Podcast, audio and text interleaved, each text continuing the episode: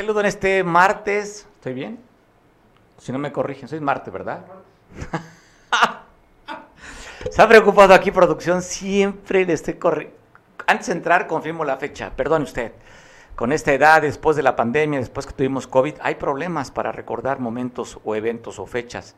Así es que yo digo, ¿qué hiciste ayer? Pues cuando no me conviene, ya sabe, aplico la de, no me acuerdo. ¿Qué hice ayer? ¿Qué hice ayer? No me acuerdo. Pero bueno, sí, no sé si te ha pasado. Eh, a quienes ya padecimos del COVID-19, hay problemas de repente como que no sube bien el agua al tinaco y se olvidan las cosas. Eso es real. Yo espero que a ti no te pase, pero al de la voz le pasa con cierta frecuencia. Te saludo en este 4 de enero. Gracias a quienes ven a través de la televisión o a través de las redes sociales. Reciban ya siempre el cariño, el entusiasmo y el calor, a pesar de estar en invierno, el calor que genera estar muy cerca del trópico y a la orilla del mar. Te mando un abrazo a ti que estás festejando algún asunto importante o trascendental en tus vidas. Te quiero comentar esta nota y no sé, podamos compartirla o no. Yo creo que puede ser y tengan razón. Porque allá en Ocotequila, en la, allá en Copanatoyac, en el municipio de Copanatoyac, hacia la parte de la sierra, se dio una queja porque fueron mujeres a votar el pasado domingo para elegir a los comisarios. Y les dijeron, ¿saben qué? las mujeres no pueden votar. Yo creo que tienen razón que no las dejen votar, ¿eh? Las mujeres se equivocan frecuentemente. Y si no, mi mujer se equivocó al elegirme a mí. Entonces yo desde esa, desde esa óptica digo, no, mejor que no voten. Pues bueno, tristemente, no, en serio, tristemente, todavía vivimos en la época del oscurantismo. En este lugar se quejan, fueron varias mujeres a intentar votar y dijeron que de acuerdo a los usos y costumbres de este lugar no podían votar mujeres. Así es que se, a través de las redes sociales subieron, subieron su inconformidad. Debemos decir que no fueron muchas, pero sí se quejaron. Y ellas se quejaron y dicen, oigan, a ver, cuando es época de elecciones, sí votamos por presidentes, por diputados, por senadores. ¿Por qué esta vez no nos dejan votar por comisarios? O sea, ¿por qué hay sí usos y costumbres deciden que no podamos votar? Pues ahí se inconformaron, están poniendo la queja, seguramente va a haber repercusiones, no tengo la menor duda, pero ¿cómo es posible que no puedan permitir votar a las mujeres? De acuerdo a sus costumbres, le dijeron ahí en Ucotequila, saben que no, y nada más te pongo nada más el resultado, cómo quedó. Allá el PRI ganó con 281 votos la, la planilla del PRI, y en segundo lugar quedó la planilla de Morena con 186 votos. Así es que, pues es una señal también de lo que está sucediendo con el tema de las elecciones. Cuando vimos hace unos meses cómo arrasó en varios municipios Morena, pues bueno, aquí se ve que el trabajo donde no hay compra de votos, donde es diferente, y ahí sí se vota por la persona más cercana, no le dieron la confianza a Morena. Creo que es una buena elección de cómo empiezan a, a verse el termómetro de lo que serían las elecciones. Gana el PRI y pierde Morena ante la negativa de poder votar las mujeres. Y hablando de mujeres, se da a conocer que en la ampliación San Isidro atacaron a balazos una fémina dentro de su domicilio. Esto pues fue aquí en el municipio de, de Acapulco. En la, esto fue muy cerca de la escuela Flores Magón, en la calle Primero de Mayo, donde se dio este ataque a esta mujer. Dos notas. Por un lado, el tema de no dejar votar a las mujeres y por otro lado, la agresión a una mujer. La gobernadora del estado dice que es prioridad por parte de la Fiscalía del Estado, hoy dirigido por una mujer históricamente, que su prioridad serán las mujeres. Ya tendría la primera para investigar el ataque a una fémina aquí en Acapulco, en la ampliación San Isidro. Pero hablando de la fiscal, ayer le decía que eh, pasamos imágenes de lo que dijo el obispo de la diócesis de Chilpancingo, Chilpancingo Chilapa. El obispo dice pues que no va a ser tan independiente la fiscal, que ella obedece órdenes. Así lo dijo el obispo. Ella tendría que ser autónoma, pero ella tiene que obedecer, tiene, tiene jefes arriba, y a mí lo que sí yo no estoy de acuerdo, que la impartición de justicia, eh, como la tarea de la Fiscalía se, eh, se haga militar, ¿sí? porque así empezamos, ya de, hecho López Obrador había dicho que iba a, recoger los soldados de la calle y en vez de recogerlos, pues ha militarizado más el país y es lo que yo tengo miedo, que vayamos hacia una dictadura, que vayamos a una militarización. Y claro, yo en lo personal no estoy de acuerdo en esta fiscal por ser militar, no por ser mujer, sino porque es militar y ella viene enviada de alguien, tiene que hacer lo que le ordenen y no es en ese sentido, no es independiente. Aumentar. La fiscalía tendría que ser autónoma, pero ella tiene que obedecer, tiene, tiene jefes arriba y a mí lo que sí yo no estoy de acuerdo que ha sido una de las voces que ha señalado el tema de que se esté militarizando inclusive la investigación aquí en Guerrero. Otra de las voces es la delegada de la Comisión Nacional de Derechos Humanos aquí en Guerrero, la hija de Lucio Cabañas Barrientos, o la reconocida, porque al parecer no es la única hija, pues dijo que no, que se le enchinaba la piel de saber que una militar sería fiscal del Estado. Otra vez también, de Tlalchinoya, dijeron que simplemente no daban punto, no, era bueno su punto de vista respecto a la designación de una teniente coronel como fiscal. Pero ¿qué dice la gobernadora respecto a estas voces de inconformidad? Lo comentó de esta manera la gobernadora, que ella estaría defendiendo la posición de una mujer, una mujer que tiene conocimiento y que le iría muy bien al Estado y que además estaría muy cerca, muy cerca del tema de las mujeres. La gobernadora defendiendo este nombramiento que recayó directamente en ella. Como usted recordará, de los 44, los 10 que fueron mandados a Casa Guerrero, manda la terna, no se dan eh, los votos dentro de la Cámara de Diputados local y toca la responsabilidad directamente a la gobernadora Evelyn Salgado, defendiendo esta posición de la teniente coronel de la Fiscalía. Así es que Suena interesante, sobre todo la posición que ella está dando con un tema de género. Me parece interesante cuando tenemos, pues históricamente, dos eventos de mujeres. Uno, la propia gobernadora, la primera mujer en el Estado, y otra, que está haciendo historia, la teniente coronel fiscal mujer, por primera vez en el Estado. Así es que interesante esta posición de la gobernadora respecto a esto que dicen, pues no estamos de acuerdo algunas voces. Sí, ustedes no, pero la gobernadora dice, ella, ella para mí es la mejor posición por la presentación del trabajo y como consideramos que ella podrá pacificar el Estado desde la Fiscalía, la Fiscalía General. Y están reclamando, la Canirac, están pidiendo al gobierno que retire a todos los vendedores ambulantes del andador turístico.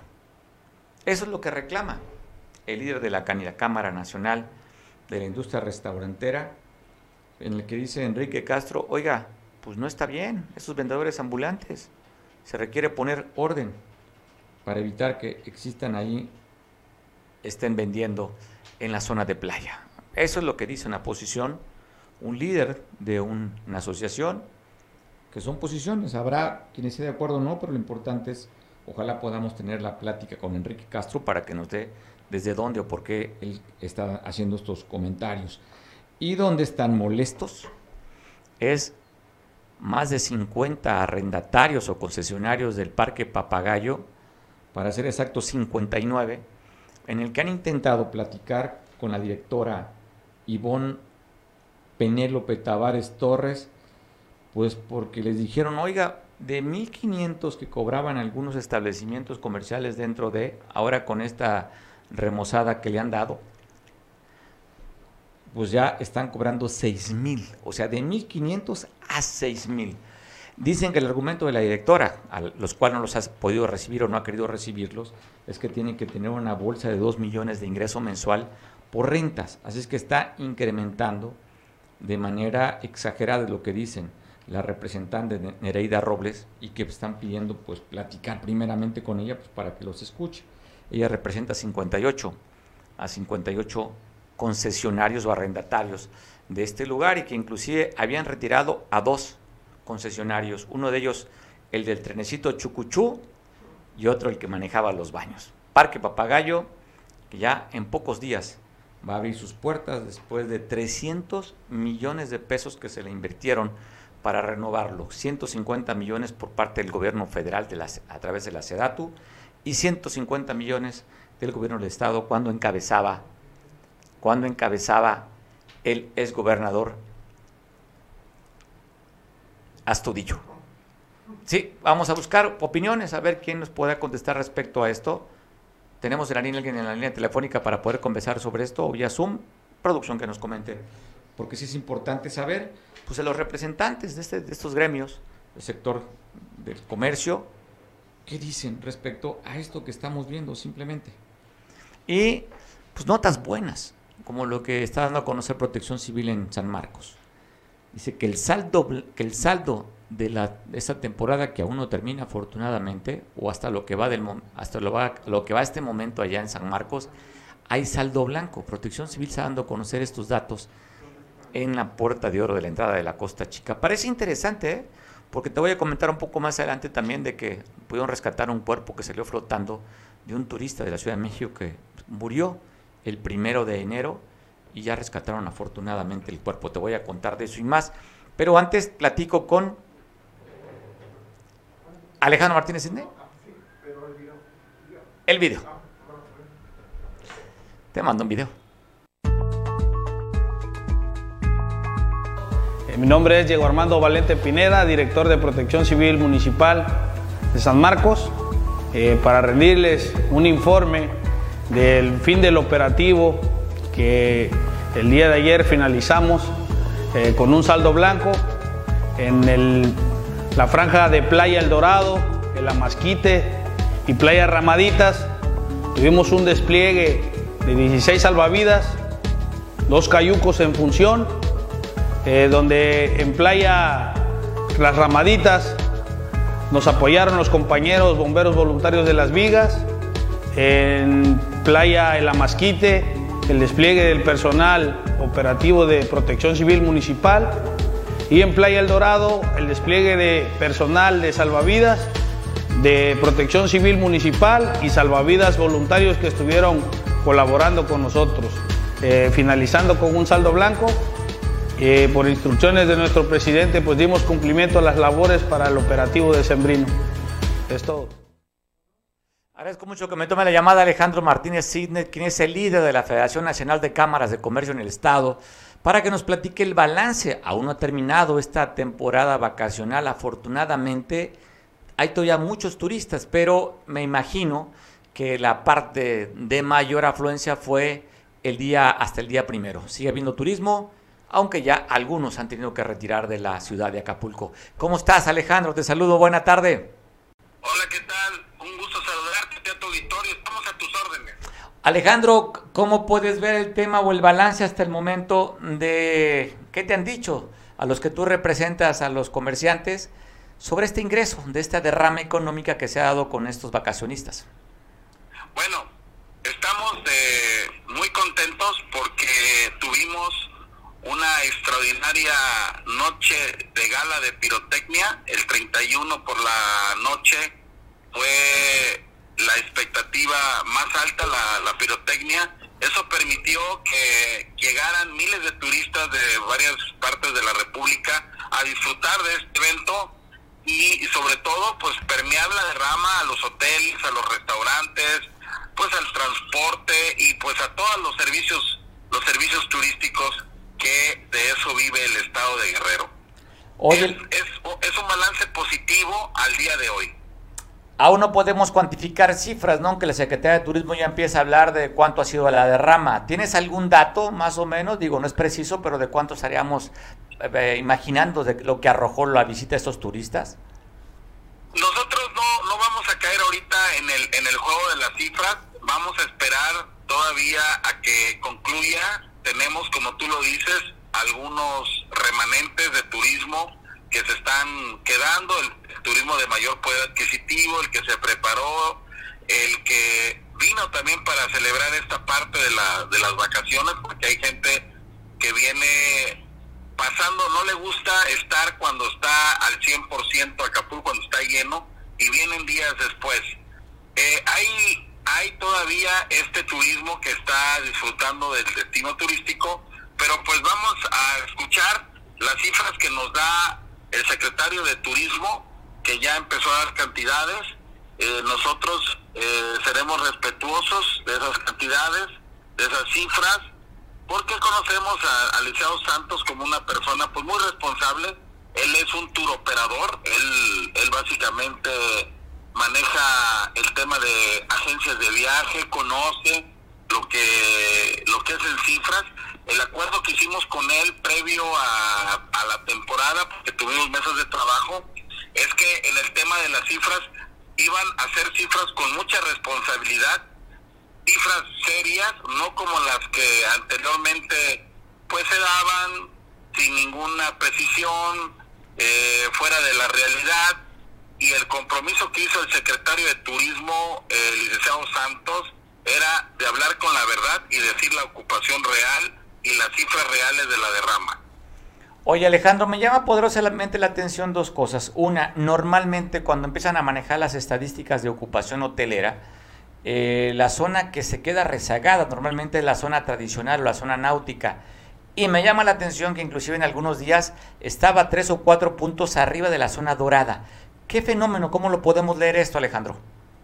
Bueno, que efectivamente tuvimos una extraordinaria temporada para la zona náutica como en los viejos tiempos.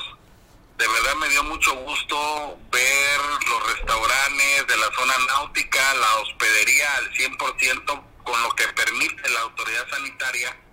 Y esto pues habla de que este fenómeno eh, vino a dar otro contraste eh, yo creo que el, el tema, me imagino que es el tema económico en todo el país, no son las mismas condiciones económicas por la pandemia y yo creo que también mucho del segmento pues fue a buscar cosas más accesibles.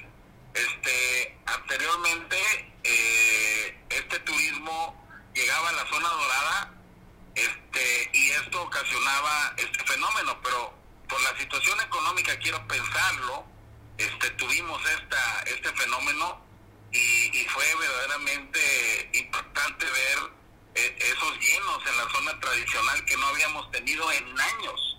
Este, y me refiero a dos días, porque fue el 31 y el primero que, que sí se vieron abarrotados los restaurantes, de las playas, este, como nunca se habían visto en años. O sea, ya tenía yo un buen, yo creo que unos 10 años que no veía este fenómeno, este, y por esa razón estamos, este, pues en esta zona muy contentos porque fue una, pues una velada de pirotecnia extraordinaria. Eh, hubo, eh, como cada año, eh, la pirotecnia en la playa de Caleta, este, pero este año como que mejoraron la pirotecnia y bueno, fueron varios factores, ¿no? Yo creo que hay que reconocerle a la gobernadora Evelyn Salgado el gran esfuerzo de la pirotecnia que hizo, ¿verdad?, que, que repuntara la ocupación turística, que hizo que la, la derrama fuera importante en los restaurantes y bares de toda la bahía de Acapulco, porque todos pues hicieron sus paquetes, pudieron organizarse con sus espacios, vender sus cenas, vender sus actividades comerciales y esto pues fue por la atinada visión de la gobernadora Evelyn de retomar la gala, la gala de pirotecnia, ¿no? Pues bueno, sí, fue un espectáculo increíble, más hablan de 10 minutos de duración más o menos, este conteo que se vio padrísimo en la playa del Morro y pues algo diferente. Vamos a ver, esperar eh, cómo se termina esta, estas cifras, Alejandro, y pues donde yo sí me quedo como con ese pendientito, ¿cómo es posible que no le avisaron a las tres playas que estaban contaminadas porque Tlacopanocha y Playa Hornos había muchísimo turismo ahí. Sí, bueno, era inevitable, la verdad, este, con tanta gente que no llegaran a esas playas. Eh, desgraciadamente, pues ya lo hemos venido discutiendo, el tema del, del saneamiento integral de la bahía junto con, con una reestructuración un, a fondo de todo el drenaje hidrosanitario del puerto pues es urgente. Ya el presidente de la República pues hizo un compromiso desde los primeros días de su gobierno de invertir una fuerte cantidad en esa ese mejoramiento del sistema hidrosanitario, la reactivación y mejoramiento de las plantas tratadoras. Yo creo que es un tema pendiente que todavía se tiene que trabajar, pero bueno, eh, yo también quiero reconocer algo que la violencia que veníamos viviendo los días, estas ejecuciones, pues no las tuvimos en estos días. No quiero ser como el presidente ¿ah? de la República que dijo, hasta la delincuencia se portó bien. No quiero decirlo como tal, pero creo que eh, el no tener asesinatos de alto impacto durante la temporada, pues eso también habla pues de que entramos en la cordura y en la en la asimilación de que el turismo eh, no se debe de molestar con este tipo de eh, acciones que repercuten mucho nuestra imagen y sobre todo la confianza de ellos para salir a hacer la derrama y que todos tengamos recursos para poder enfrentar los grandes retos que son vivir en este puerto de Acapulco. Otro comentario que quería hacerte, la política antes era que no permitieran que acamparan en las, en las playas. Esta vez vimos imágenes de, de famoso, ¿cómo le llaman? ¿Cómo le llaman? Camarena. Camarena, del Hotel Camarena. El Hotel Camarena, lo vimos nuevamente.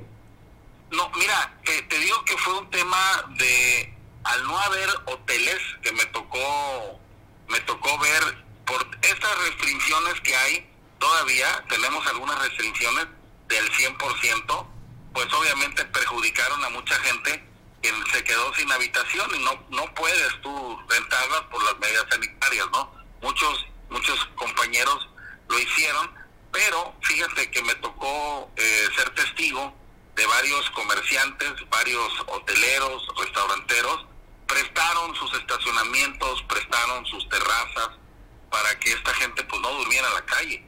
Me tocó apoyar yo personalmente a una familia de 12 personas que estaban este, en una gasolinera, gasolinería la, literal, ahí la de Playa Manzanillo, en esa gasolinera, ya se eh, pretendían ya dormirse afuera del baño. Y este pues es un tema pues por los niños y todo lo que estaba ahí pues no no lo vamos a permitir los acapulqueños que nos dedicamos al turismo. Y les ofrecimos ahí un techo este, una terraza con techo, con baño, cobertores para que pasaran la noche. Y así hubo varios compañeros que dieron la mano amiga a esos turistas aventureros que ellos reconocieron que se vinieron al Viva México. Es que nos venimos al Viva México así, no lo pensamos más, queríamos ver la gala de pirotecnia sin hacer reservación, sin tener nada, a ver qué encontrábamos y no encontramos nada.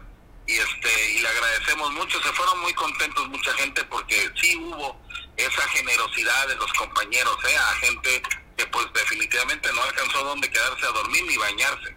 Bueno, eso, eso hay que reconocerlo. Si algo, si algo nos caracteriza es justamente la solidaridad. Qué bueno que se manifestaron de esta manera. Alejandro, te mando un abrazo. Gracias por la oportunidad de platicar contigo y a ver si la próxima semana que termine ya la temporada hagamos un balance para ver qué datos tienes tú y pues de alguna manera pues, pues si no confrontarlos con la autoridad saber si estamos en la misma sintonía, la autoridad con los empresarios. Así es. Oye, quiero aprovechar para felicitarte, que tengas un año lleno de éxitos, que tu programa siga eh, llegando con este auditorio, permeando a todavía más personas y sobre todo pues a todo tu equipo técnico que hace posible que, que tengamos este noticiero tan importante para la comunidad empresarial de Guerrero y a todo tu auditorio que me escucha desearles un feliz año 2022, éxito y salud para todos. De vuelta Alejandro, gracias por tus buenos deseos y también pues que sigas con esa misma actitud, con ese empuje hacia adelante y éxito en, de manera personal y empresarial también para tu familia. Gracias. Gracias a ti, amigo. Gracias. Muy buenas tardes. Buenas tardes. Pues Alejandro Martínez, quien es líder de la Federación de Cámaras de Comercio aquí en Guerrero. Y también tengo otra, pero esto es por Zoom, ¿verdad? ¿Ya casi listo? Bueno, platicaremos con eh, otro líder también, el de la Canirac, Enrique Castro, para que nos platique, pues cómo lo está viendo la Cámara Nacional de la Industria Restaurantera aquí en Acapulco, en su, en su delegación Acapulco. Estamos ya, ¿me escuchas, Enrique? Hola Mario, ¿qué tal? ¿Tú me escuchas? Fuerte y claro. Oye, primeramente, me vi muy majadero con Alejandro Martínez Cine y acabo de colgar con él. En lugar de saludar, desear un feliz año, entra en materia, ya sabes, ¿no? El tema del periodismo, pues queremos estar primero el dato y luego la felicitación. Ahora lo hago al revés. Te mando un saludo, muchas felicidades. Felicidades. Exacto, seguro lo sigue, lo sigue escuchando el buen Alejandro. Oye, pues aparte de saludarte y felicitarte, me llamo Poderosa. ¿Puedes bajarle un poquito a tu... Tenemos un rebote de audio. ¿Le puedes bajar un poquito? Yo creo que te nos estás escuchando ahí por, Seguramente estás escuchando nuestra hora en CNN que tenemos. Listo, ya. Ah, ya, gracias. Gracias que le bajaste a CNN. A CNN Guerrero, gracias. ya, listo. Ahora sí, perdón, ¿me escuchas bien? Ya, este, Mario. Súper bien, Enrique. Oye, eh, me llama poderosamente la atención las declaraciones que hiciste respecto a que, le pides a la autoridad que retiren los, los vendedores ambulantes del, del corredor turístico.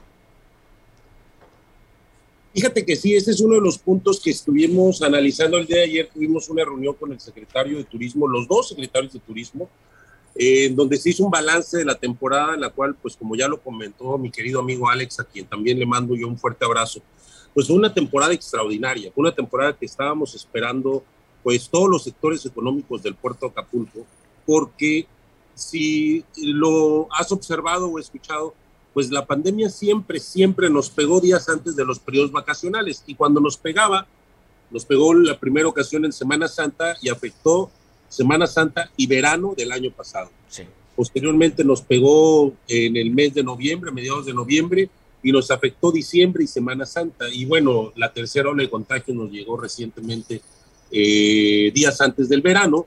Y bueno, pues eso ha hecho que esta temporada pues fuera muy esperada y no solamente eso, sino que superara nuestras expectativas en cuanto a foro de turistas, en cuanto a derrama económica, en cuanto a ocupación hotelera, los restaurantes, bueno, ni se diga, afortunadamente nos fue muy bien, pero bueno, sí hay puntos que tenemos que atender en un ánimo constructivo en esa apertura que están teniendo las autoridades con nosotros, porque pues no se trata solamente de, de, de aprovechar esta temporada, que por muchos factores fue muy buena, ¿no? Pero que no sabemos si va a ser esa constante, sobre todo cuando a partir de la apertura económica los destinos turísticos están en una fuerte competencia, muy fuerte competencia. Entonces, Acapulco se tiene que poner las pilas y mencionamos algunos puntos que, que son importantes. El comercio informal no solamente afecta a aquellos negocios que están pagando impuestos, que pagan luz, que pagan nómina, agua, predial, que pagan bueno, eh, licencia de funcionamiento que se incrementaron muchísimo, sino que también afectan la imagen urbana del destino. Tenemos, una, pues, tenemos una, un verdadero reto por superar al tianguis turístico de Mérida, en donde tú ves una ciudad completamente limpia, en donde los propios ciudadanos tienen una cultura de servicio y de atenderte. Mira, Mario, yo perdí, no sé si, si te lo comenté, yo perdí mi cartera en Mérida en, en la cena de fin de año y necesitaba forzosamente yo ir al Ministerio Público para que me levantaran eh, un acta y poder tomar el avión, porque no tenía yo documentos. Me tardé 15 minutos.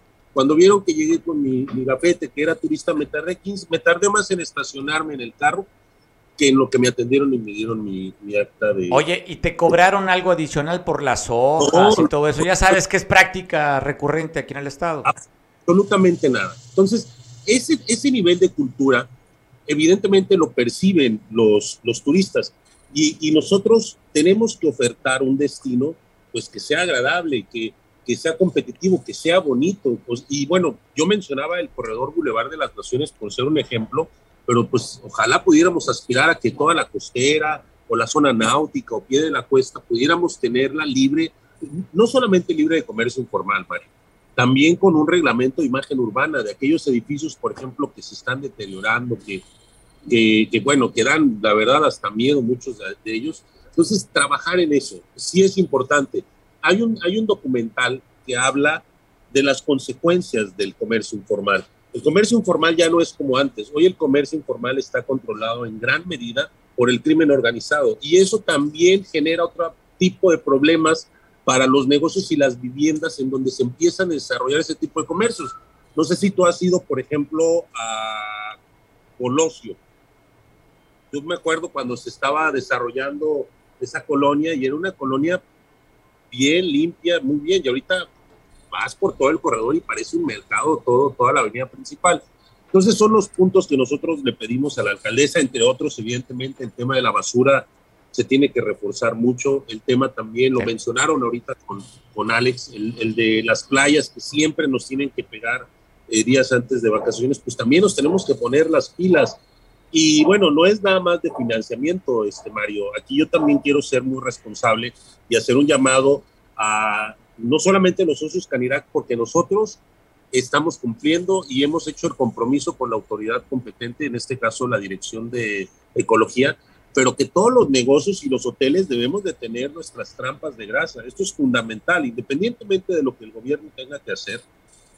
Nosotros tenemos que trabajar en ello. Yo te podría decir que un 30-40% de los restaurantes del puerto de Acapulco no tienen su trampa de grasa. Y aquí es importantísimo que nosotros pongamos de nuestra parte. No sé también qué porcentaje de los hoteles en la bahía estén en esta misma situación, pero bueno, es parte de lo que nosotros también tenemos que contribuir para exigirle a la autoridad. Oye, Enrique, también, hoy también los talleres mecánicos, ¿no? Que tienes cuando hacen un cambio de aceite, se requiere también cosas especiales para no aventarlos al drenaje. Exactamente, ahí bueno, es, es una contaminación mayor y también yo creo que ahí la proporción de los talleres que no tienen eh, los sistemas adecuados, pues también debe ser mayor eh, en, cuanto al número de talleres, ¿no? Entonces es un punto importante, Mario, que nosotros estamos mencionando, que, que, lo comentamos como reflexión y que yo espero que se pueda atender. Tenemos, pues tenemos el MEX Tenis, tenemos el Tianguis Turístico, tenemos las vacaciones de Semana Santa, tenemos una buena agenda turística que pues yo creo que tenemos que aprovechar al máximo. Pues esperemos que sí, porque hay la parte de los servicios que queda mucho que desear, aún el tema del agua potable con problemas, problemas en la recolección de la basura, problemas de limpieza de calles y pues ya llevan 100 días de gobierno, Enrique. Le han mejorado de acuerdo a los últimos días del pasado gobierno y cuando entró este gobierno municipal. Pero nada más recordar que Acapulco es de las ciudades que cobran más alto el predial que hay. Las licencias de funcionamiento son, no son caras, son carísimas aquí en Acapulco.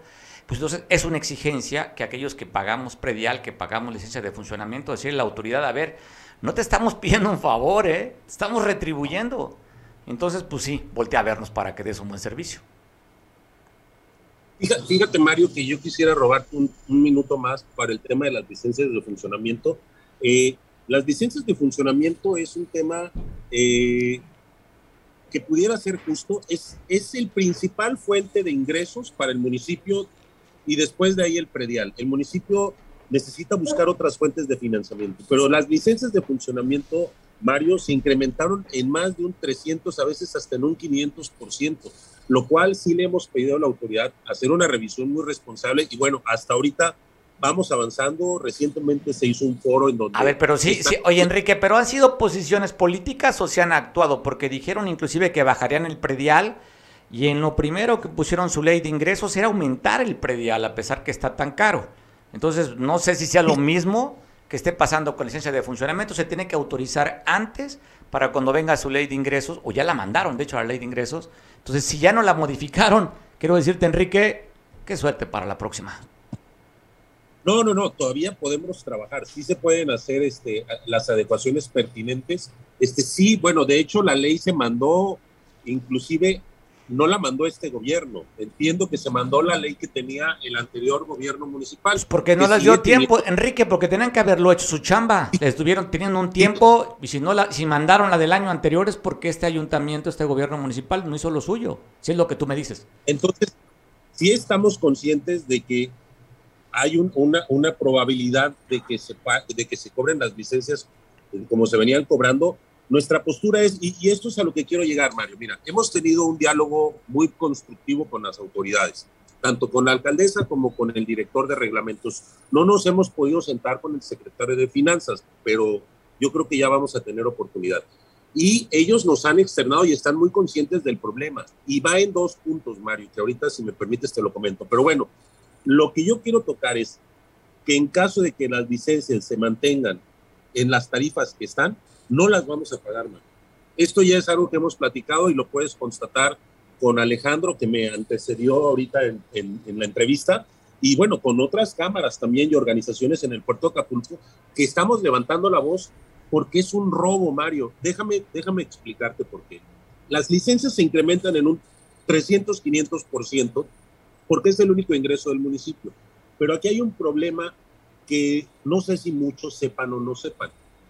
La mayoría de los negocios no pagan licencias, pagan permisos tolerados. Es correcto. Permisos que se pagan de manera mensual. Es correcto. Y que este ingreso no entra a las arcas del municipio, Mario. Entonces, ¿qué es lo que pasa?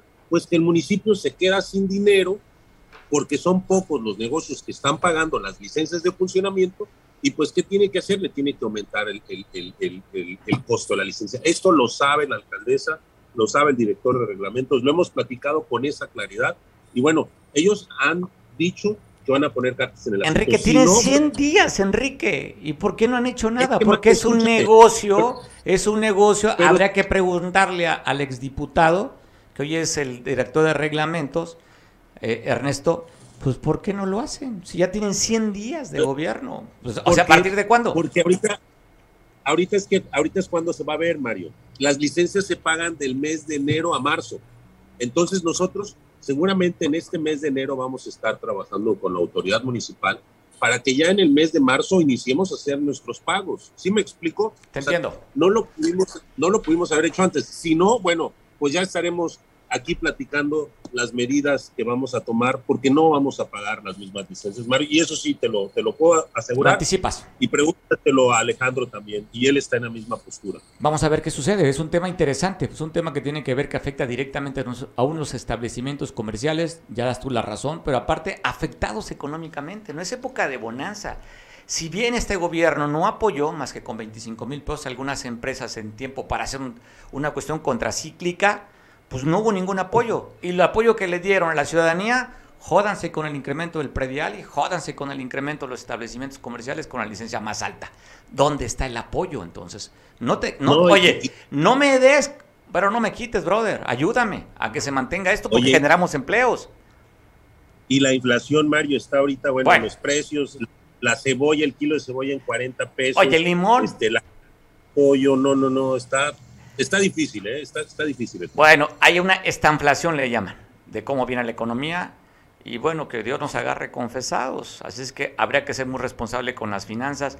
No compren a meses intereses, guarden las tarjetas. Si se ahorró parte del aguinaldo, sígalo guardando. Pague mejor sus pasivos. Esa es la recomendación que dan. Señoras, este, aguántese, no quieran cambiar camioneta. No obliguen al marido, pobre marido, apenas se aguanta la carestía. No lo obligue a una camioneta. Usted, marido, si tiene otra casa, tampoco le cambie el auto. Que se aguante la otra casa también. O sea, hay que apretar, hay que apretar el bolsillo. Enrique, ¿te suena conocido lo que digo? No, pues tenemos que ahorrar, se tiene que ahorrar. definitivamente se tiene que ahorrar. Tenemos que cuidar mucho el dinero ahorita en estos tiempos difíciles de economía. Te mando un abrazo, Enrique. Señoras, no pidan bolsa nueva, la que tiene suficiente, denles una, ahí nomás una chaineadita y porque los varones somos bien simples, no necesitamos bolsas, no necesitamos zapatos, en fin, somos mucho más austeros. Nuestros gustos son diferentes. ¿Verdad, Enrique? Abrazo fuerte, Enrique. Gracias, seguimos conversando contigo. Estamos pendientes con el tema de las licencias. Va a ser muy importante que nos ayudes a, poder difundir cualquier postura. Que Yo encantadísimo. Las voces que quieran, como quieran decir lo que sientan, esto ya sabes que no hay censura. Si quieres mandar un recordatorio el 10 de mayo antes que se anticipe, bajo tu responsabilidad que te damos el espacio. Gracias, ¿Listo para los Reyes ya, Enrique? ¿Listo para los Reyes? ¿Listo para los Reyes? Ya, pues, puestísimos ya. Ya estamos trabajando en ello. Bueno, espero que les des a los que tú reconozcas en este Día de Reyes. Te mando abrazo. Nos vemos. Abrazos. Bueno, Enrique Castro, líder de la Canirac. Oiga, la nota la da, ¿eh? Me parece interesante la posición. A ver, yo creo que es un tema que Ernesto, quien es el, de, pues, el encargado del tema de la licencia de funcionamiento de reglamentos, ya manda una advertencia y dice, ojo, si no ajustan las licencias de funcionamiento, una, ¿cómo le llaman cuando, me recuerdo un poco el presidente de la República cuando dijo ahí en su tierra en Tabasco que no se pagara la luz, desobediencia social. Entonces, yo creo que habría que ponerse de acuerdo también con el tema del predial pues no hay que pagar predial. Ya vio que un abogado, conocido abogado aquí, pudo amparar a más de 100 personas y le tienen que regresar el predial. Así es que creo que valdría la pena que la autoridad pues dijera lo justo hay que cobrar lo justo. Entonces, pues yo creo que la alcaldesa que conoce bien el tema inmobiliario estará muy al pendiente del tema del predial. Pero para aquellos, si no, pues ampararse. El gobierno tiene que regresar el predial, tristemente, entonces no van a tener ni ingresos, ni nada. Y si también ya escuchó, a la parte del comercio formal, no pagaremos licencias de funcionamiento. Me suena tema interesante, así es que vamos a ver cómo se desarrolla. ¿Qué dicen? Me voy a Toyac de Álvarez para ver cómo va el tema de esta, esta alianza que se hizo el DIF municipal, encabezado por Melina Bello de esta Fundación Nord, que habíamos anunciado a través también de Veo Televisión, que se daría en Atoyac. Inició esta jornada de higiene bucal y también salud visual. Afortunadamente, pues estamos viendo las imágenes, arrancó el día de hoy, allá en el Zócalo, estamos viendo a la directora del DIF, estamos viendo también a, viendo a la, a la presidenta del patronato, a la presidenta del DIF, hablando sobre esto, a Melina Bello, que ha sido todo un éxito, así es que si usted está interesado, puede hacerlo. En Atoyac. Agradezco mucho que me tome la llamada al alcalde de San Marcos, Tomás Hernández Palma, para platicar. A 100 días de gobierno, Tomás, ¿cómo te sientes? ¿Como muchachón? no, más, más, más, más chamaco, casi, casi como un adolescente. Oye, Estamos pues empezando este periodo, Mario, me siento bien. Vamos a cumplir los 100 días del próximo sábado 8. Y el 9, primero Dios, estamos informando lo que hemos hecho hasta ese tiempo. Oye, Tomás, primeramente muchas felicidades en este arranque de año para ti, tu familia y los mejores deseos que aquellos que tenemos y que queremos en Dios, que Dios te ilumine para que sigas gobernando para bien de todos los sanmarqueños. Te mando un abrazo, Tomás, y cuéntanos, a 100 días quisiera que nos dieras una premisa de lo que vas a informar, que nos están viendo, por cierto, en televisión en San Marcos. Sí, muchas gracias. Bueno, primero que hemos podido ir al encuentro de las nuevas autoridades del gobierno del Estado, de la gobernadora, de los secretarios distintos de despacho con quienes hemos platicado de lo que se requiere en San Marcos y cómo pueden, podemos todos apuntalar esto que es, eh, sin duda alguna, eh, pues la esperanza de muchas gentes, eh, de muchos guerrerenses, de poder tener una oportunidad de trabajo a través de esto que estamos impulsando acá en San Marcos, por una parte. Y la otra, pues obviamente, el hecho de que estemos entregando acciones y que si no le damos continuidad, pues no me toca y no sabríamos cómo estuviera en estos tiempos, ¿no? Eh, los de octubre acá, 15 acciones hemos emprendido, de, hablo de infraestructura urbana, sí, y, tres ya entregadas, dos están en proceso con un 80% en promedio de avance, de tal modo que estimamos que a mediados, por mucho a mediados de febrero, estamos concluyendo todo, eh, todas las acciones en temas de obra pública correspondientes al ejercicio fiscal pasado y estaríamos en condiciones de arrancar en marzo por tarde las acciones correspondientes a este ejercicio 22 que pues apenas estamos esperando que nos notifiquen cuál va a ser el monto que vamos a tener para invertir. Pues bueno, Tomás, te deseamos éxito. ¿Vas a hacer algún evento en especial para dar a conocer tus 100 días de gobierno. y aprovecho para invitarte y aprovecho para, que para invitar a quienes nos siguen, eh, para que nos sigan justamente eh, mediante nuestra plataforma eh, digital. vamos a estar transmitiendo en vivo. No quiero invitar a todos que nos acompañen físicamente por las circunstancias que vivimos, pero pues a ti también que nos acompañes, ojalá puedas darte los tiempos el próximo domingo, 9 de enero, a las 18 horas en la explanada del Palacio Municipal, en el corazón de San Marcos, vamos a estar dando cuenta de lo que hemos logrado en nuestros 100 días de gobierno. Tomás, gracias por la invitación, que me lo, valoro y haré todo lo posible por estarte acompañando y reconocer tu trabajo que haces por allá, pero pues bueno, Cable Costas estará transmitiendo por televisión en San Marcos y donde tenemos las sedes de tu evento del día domingo a las 6 de la tarde, Tomás. Por favor, por favor. Y hoy que nos sigan también por nuestra plataforma. A las 4 de la tarde estamos convocados para celebrar a los Reyes del Hogar, a esas criaturas del Señor que nos dan felicidad en todos los hogares de San Marcos. Eh, un modesto programa con protocolos debidos que organiza ahí el DIF y eh, pues estaremos compartiendo un ratito de alegría con los niños. ¿A qué hora es el, evento de Día de Reyes? A las 16 horas estamos convocados. 16. ¿Me repites el día? Eh, eh, es hoy, hoy, hoy, el Festival del Niño. Hoy, Festival del Niño. Es hoy, a partir de las 4 de la tarde.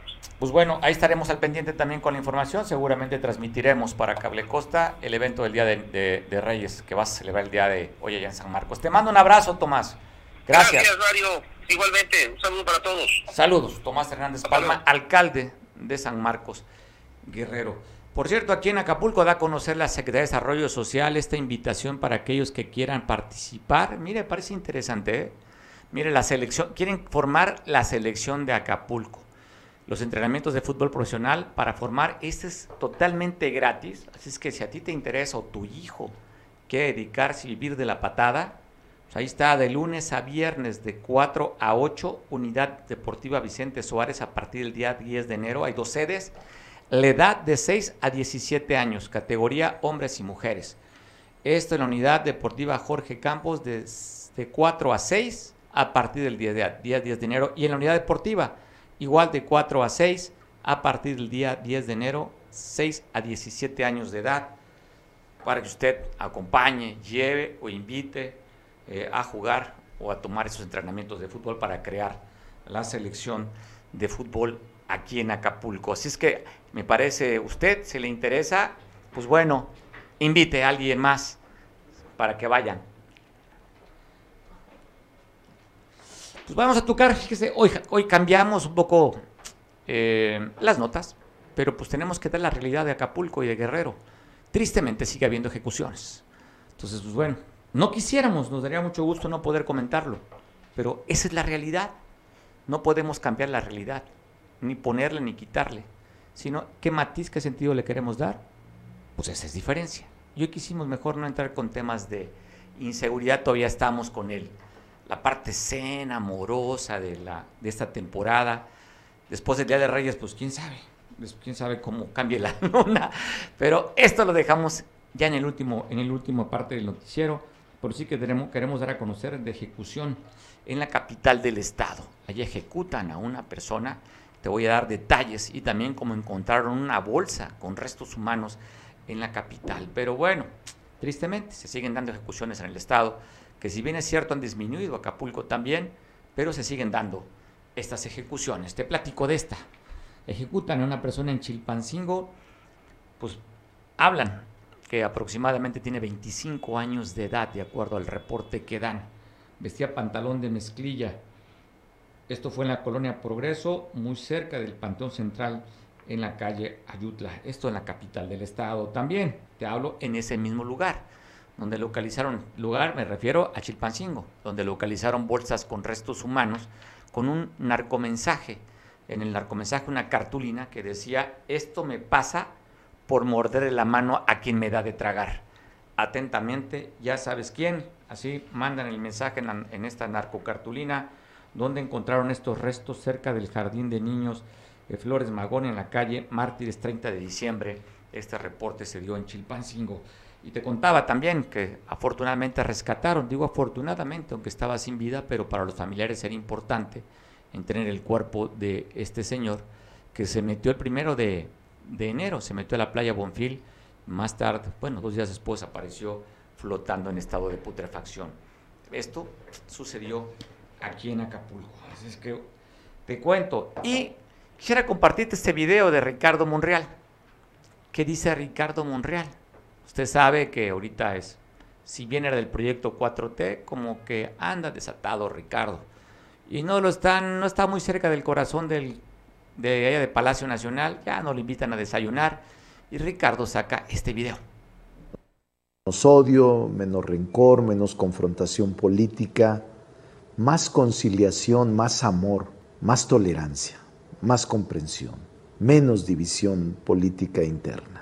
Y también al mismo tiempo he estado revisando los eh, mensajes los correos electrónicos que me han llegado de bastantes lugares, fundamentalmente de Veracruz, donde han eh, escrito personas de allá sobre situaciones que padecen sus familiares y que con injusticia han sido tratados.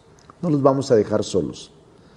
Nuestra función como Senado es ser vigilantes del pacto federal, es decir, de la fortaleza de los estados. Esa es nuestra responsabilidad.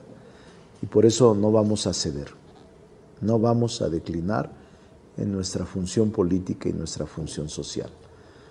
No los vamos a dejar solos, porque nuestro movimiento es para eso, para cubrir a los desvalidos, a los desprotegidos, a los humillados. Nuestro movimiento es fortalecer la educación, la salud, el medio ambiente, el combate a la corrupción, pero también a los inocentes, a los perseguidos políticos, a todos aquellos que están privados de su libertad sin haber cometido delitos. Esa es nuestra tarea y lo vamos a hacer con prudencia, con responsabilidad, con inteligencia. Agradezco mucho poder platicar a través de la vía Zoom con Miguel Hernández. Hola Miguel, ¿cómo estás? Te saludo. ¿Qué pasa Mario? ¡Feliz año! feliz año nuevo. Feliz año nuevo a todos, todos los que nos ven, en especial a ti y tu familia. Muchas bendiciones. Y bueno, también habrá que preguntarnos si es efectivamente un feliz año o bienvenido el 2022, porque ya ves que las cosas no pintan muy halagüeñas. Si no quiero ser pesimista, mucho menos sospechosista, Mario. Oye, pues bueno, están hablando de una estanflación, el incremento, sobre todo el impuesto especial de productos y servicios, eh, que tiene que ver con la gasolina, que le incrementaron el IEPS, que también le incrementaron el IEPS a las bebidas altas contenido en azúcar, al alcohol, al cigarro y otras cosas también que contaminen. Es que, pues bueno, dijeron que no iban a incrementar impuestos, pero la realidad es esa, Miguel. ¿Cómo ves tú? Bueno, realmente acuérdate que una promesa de campaña permanente era la baja de la gasolina. Eh, ya ves que tanto Andrés Manuel López Obrador como gente cercana, vamos a llamar a Citlali, la senadora, pues obviamente dicen que si Morena gobernara antes del 18, pues ya estaría costando la, la gasolina 10 pesos. Y en otras cosas, bueno, pues eh, al final de cuentas, aprovechan que hay cosas que la gente no deja de comprar. A lo mejor reduce de entrada su consumo, pero normalmente lo vuelve a poner al nivel normal. Y me refiero a los refrescos, al cigarro, la gasolina. Entonces hago una pregunta, Mario, ¿cómo se va a mover la gente para trabajar? ¿Cómo van a dar prestar servicio los, los transportes públicos, los transportes privados? Y obviamente, claro que todo ese, ese incremento, pues se lo van cargando a el usuario, se lo van cargando a lo que transportan, eh, ya sea lo que sea, cualquier cosa que transporten vía público, vía privada, pues obviamente va a ir incrementando el precio. ¿no? Y ya lo vimos, ya lo vimos y lo estamos sintiendo. Realmente la canasta básica en algunos supermercados o tiendas de conveniencia, si tú la compras vas de los mil a los mil doscientos cincuenta pesos, cuando llegamos a tenerla en 650. Y digo, no estamos acusando a nadie, simple y sencillamente es algo que ya es notorio. El debate ideológico a favor o en contra de Andrés Manuel, pues es como perder la cabeza, ¿no? Con la estatua derrumbada en Atlacomulco. La realidad es que sí nos está pegando y nos va a pesar. Y ya que mencionas esto, eh, estamos en un país que no pasa nada, nada pasa y que es de cuentas alegres. Ya ves que tenemos suficientes vacunas, tenemos suficientes medicamentos, aunque Andrés Manuel dice que van a sobrar todavía.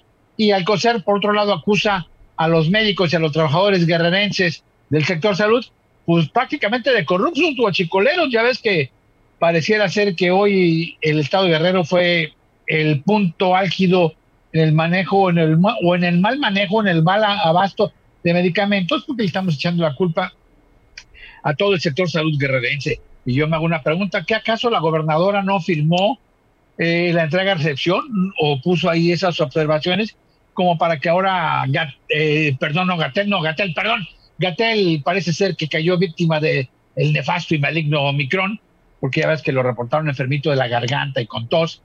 Pero el secretario de COSER, pues obviamente se fue duro en contra de Guerrero y de los trabajadores, doctores, enfermeras y más trabajadores del sector salud guerrerense. Pareciera ser que a veces la justificación del desabasto nacional de los medicamentos en todo el país. Oye, a ver, cuéntame, ponme el contexto porque no vi que eso declaró el secretario de salud, Jorge Alcocer, que en Guerrero se había sí, de medicamentos. ¿Dónde lo dijo? ¿En la mañanera? En la mañanera lo dijo en vivo y a todo color que en Guerrero era un desastre la cuestión de salud. Oye, ¿así lo dijo? ¿Así señaló Guerrero? claro. ¿Fue claro? Claro, así lo dijo, ahí están, ahí están, puedes checar, tú que me extraña Mario, tú que eres afecto, aplaudir, perdón, a ver, no aplaudir la mañanera, que se te haya pasado hoy. Tengo, tengo un, audio, un, audio, un oído que clasifico, no escucho pen y con eso escucho, con esto escucho Andrés Manuel, con eso escucho a Andrés Manuel y con esto escucho, no escucho penas, es que lo escuché con el lado que no debería. ¿Qué pasó? No, no pero eso, eso, eso realmente dijo, me llama la atención, que hay grandes mecos, grandes exsecretarios de salud, que no han levantado la mano para decir, oígame, el corrupto será usted, el tarugo será usted, y como acabo de decir, el bueno, el don pendejo será este Alcocer. Pero bueno, al final de cuentas, pues ya ves que hay que, hay que, hay que distraernos. Félix barre la playa, Félix atiende las protestas del papagayo. Y hoy, hoy decía en mi comentario eh, que está en YouTube, decía eh, Feliz Año Nuevo, Evelyn, dile a tu papá que es senador, no vicegobernador, porque no ha entendido, no ha caído el 20. Y aquí hay una situación muy interesante, te digo, ¿por qué seguir enseñándose con Guerrero?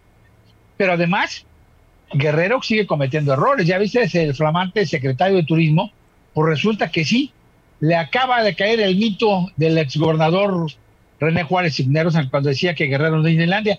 Pues, ¿qué crees? Ya Guerrero es de Disneylandia.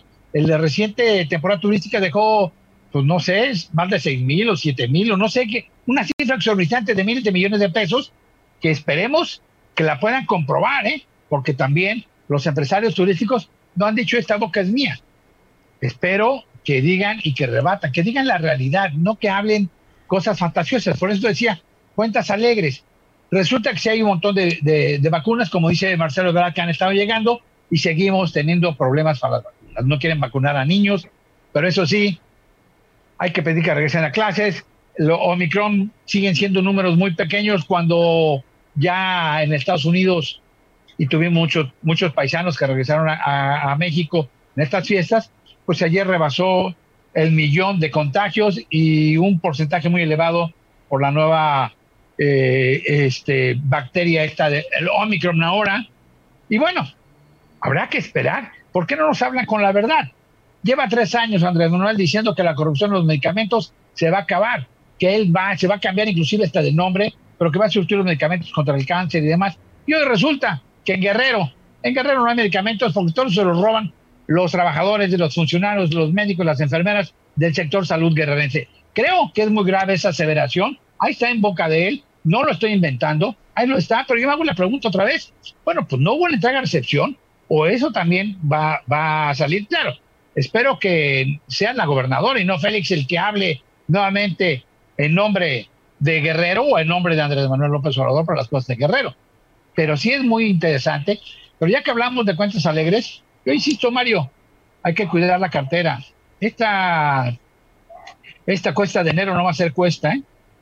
Va a ser simple y sencillamente una pared vertical totalmente para poder salir adelante. Y te digo, no soy pesimista, tampoco soy sospechosista, soy realista. Y las cuentas alegres las hemos visto desde hace mucho tiempo y muchos años. no, no se me olvida, oye, no se me, no se me olvidan las cuentas libres del PRI, qué bueno que dices que hace muchos años. Ah, claro, claro, y ve, el PRI no tuvo esos problemas de falta de medicamentos.